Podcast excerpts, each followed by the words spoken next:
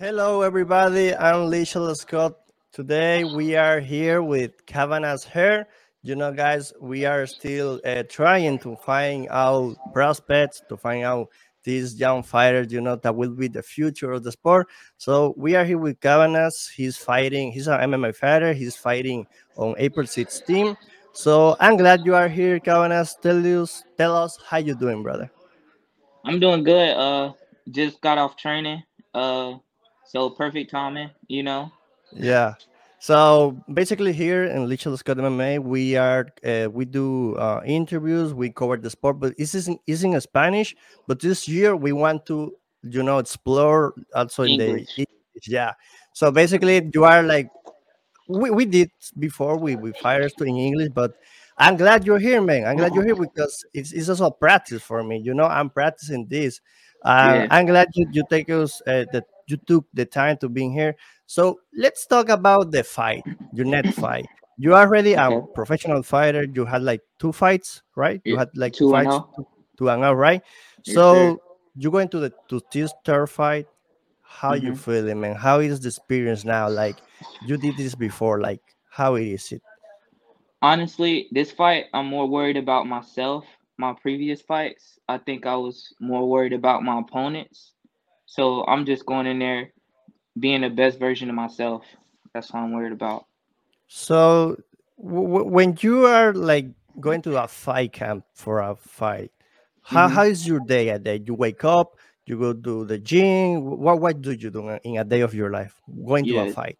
So um, usually in fight camp, I'll be at the gym all day. Like I'll prep my meals, take them to the gym with me. Stay. There. Mm. We we uh our gym is in the mall, so it's like it's very convenient, right? Oh yeah. So I'll prep my meals, stay there all day, train, eat. We have a couch at the gym, so I'll sleep. Sometimes sleep there, wake up, train at night, and then go home. So all night.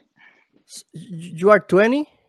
20. yeah 20. So when you decide to be a MMA fighter, Uh honestly, uh I started off boxing.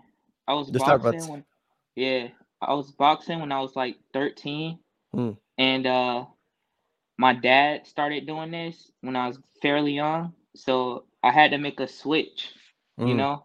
Yeah. It was pretty hard at first because in boxing, you're more heavy on your feet, so I yeah. had to switch it up and kind of, you know, get lighter on my feet, but it was it was pretty easy. My peers around me and I just dedicated myself to doing this, so yeah. Yeah. Uh, uh, so now I want to ask you, like, so how you describe yourself? You are a striker now, a grappler, a balance fighter, Everything. everything. Everything. I mix it up. Um, nah, really, I would I would describe myself as more of a striker. I fell in love with striking uh easily because you know I was a boxer Mhm. and I learned how to kick and I loved it. I had a I have a couple kickboxing matches on my resume. So yeah, I would call myself a striker. So, but you still has jiu-jitsu, right? So, as I Yeah, picture you. So, how yeah. how was what, what was the hard part to going the, the transition to going to from boxing to MMA? Like, what was the hardest thing? Like going down or the kicks? What was for you the hardest thing? The hardest thing was wrestling. Wrestling. Yeah, wrestling was the hardest thing for me. But um our head coach is Derek Brunson. So I work with him a lot Oh yeah, wrestling. yeah, So I'm I'm getting it down. I'm getting it yeah, man. down. s- When, when you join uh, Brunson MMA Fitness, right? Uh 15, 15, 16, one of those. Wow. Yeah. H- how is like to train with Derek? Uh it's pretty cool, you know. Um he's a black belt in jiu-jitsu. Um just did his jiu-jitsu class this morning actually. Mm. yeah, yeah, he's very heavy guy is. yeah. Yeah, he's I, walking I around I I love how he, I love how he took the pictures like this, man. It's just Yeah, so funny, his man. I love that. Yeah, it's so funny. yeah, yeah, yeah. He actually got some uh shirts coming out too, the bad boys. That's yeah, so funny. it's So cool. let's go uh, back when you go to the you- to your first MMA fight. You you was nervous. Is something like you was waiting for it always? Like, tell us about Yeah. that experience. Okay. Uh, my first MMA fight, right? Um, Yeah, it was Amy, uh, of course. yeah, Uh, yeah. But how, how many amateur you did? How many amateur fight you did? Just one. one, just one. Oh, Yeah. So he was a base kickboxer. He was he was a natural kickboxer. Um, this guy named George Copa, and uh, when I went in there, um, my, of course my boxing was better than his because I was boxing since I was a kid. yeah. But but I didn't have it all together. Like my kicks and stuff wasn't there. I wasn't training hard enough. I definitely see a difference now though. You know? Mhm. Um honestly, he just kind of outpointed me in that fight. It went to decision, but I could have did a lot better. And I'm a different fighter now. Mm. So then you won the the professional ones. Yes, sir. The fight, your, your first one. So it went by. I think uh, you finished both fights, First round right? finish. First Yeah. round. Yeah, I saw that. So it's something that you look for every at every fight, or is oh, if I finish, I finish. If I go to the decision, I go to the decisions. So Exactly. oh, okay, Yes, sir. Yes, sir. Um, so when we do rounds in our gym, we're we're just constantly, constantly working. Uh, we do five five minute rounds, Mm. so we get to work in. You know, um, I'm prepared to go five five minute rounds. You know, wow, yeah, that's I'm I'm huge. I'm prepared to go in there and and go the distance every time. You know what I mean? So Yeah. Yeah. So uh, w- when you start doing MMA, so your family, your father, of course, they they support you. Like, okay, you wanna do this, do this. How, Mhm. how was their their their feelings about you about that decision?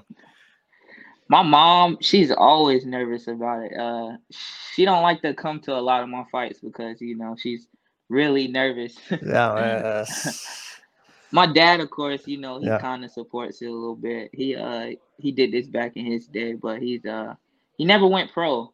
He was always amateur. So Mm. yeah, So you're fighting uh, Ultimate Battleground, right? That's the yes, that's the promotion. So that will be your third event professional with them, right? hmm So this fighter, do you know something about him? Um, what what you expect for that fight? Yeah, so he's he's going to come out southpaw. This is my first opponent that actually fought that southpaw. Mm, Um, it's funny because a lot of the high level guys in our gym is yeah. southpaw. We got Okay. uh we got James Brown, southpaw. We got uh Coach Austin, Olympic wrestler. He's southpaw.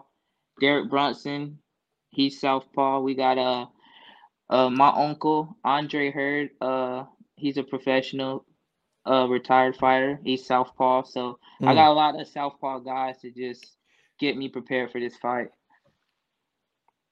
So basically, you are ready to it for it. Like uh, uh, you you you are the kind of fighter that wanna make predictions or like before, like okay, if we go to the decision, we will do the decision. Yeah, I finish, I finish, right? So you Right. No no predictions. uh I never say never. You know what I mean? Uh yeah, right now, for this fight particularly, no predictions. No predictions. predictions. I just want to go in there and fight and Oh, have a good time.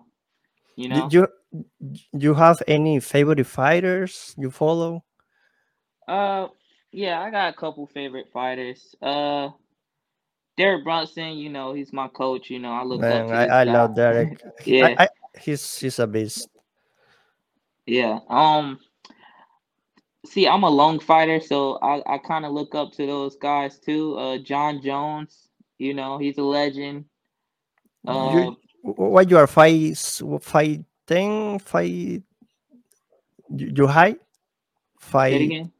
uh, you ten. you Five five ten. ten right five Yes, ten okay okay Yeah. yeah I'm pretty tall for my weight division though. I no yeah exactly exactly Yeah. exactly that's huge yeah Yes, sir. Yes, sir.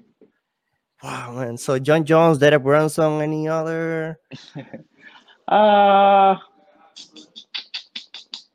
from the top of my head, Ciryl Gane, Ciryl Gane. Oh man, I, I love this song too.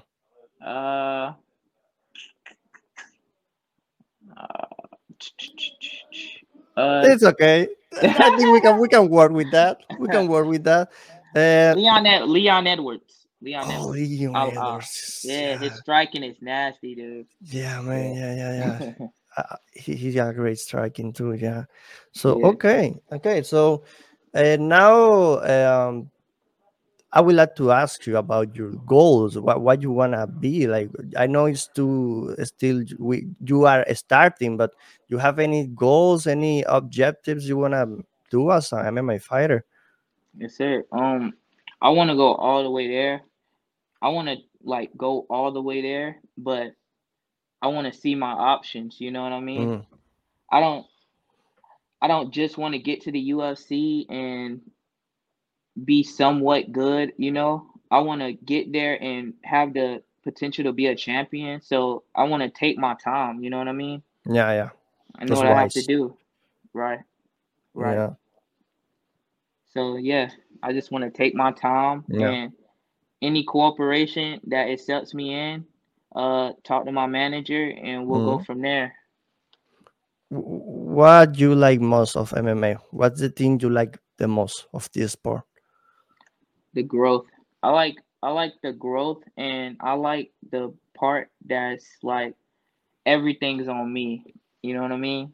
Yeah. If if if it's something wrong, if I did something wrong in a fight, it's because of what I did, not Mm. because what my coaches or anybody else told me. Like I have the choice.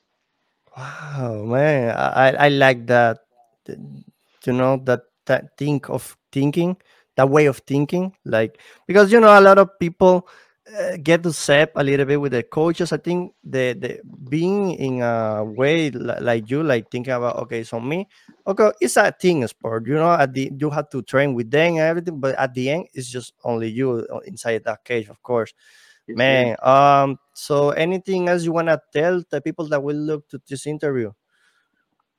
Man, I appreciate y'all tuning in. I'm very excited about this fight. Um, any sponsors want to hit me up? I'm all ears. Um, and yeah, we're gonna go get this dub April 16th.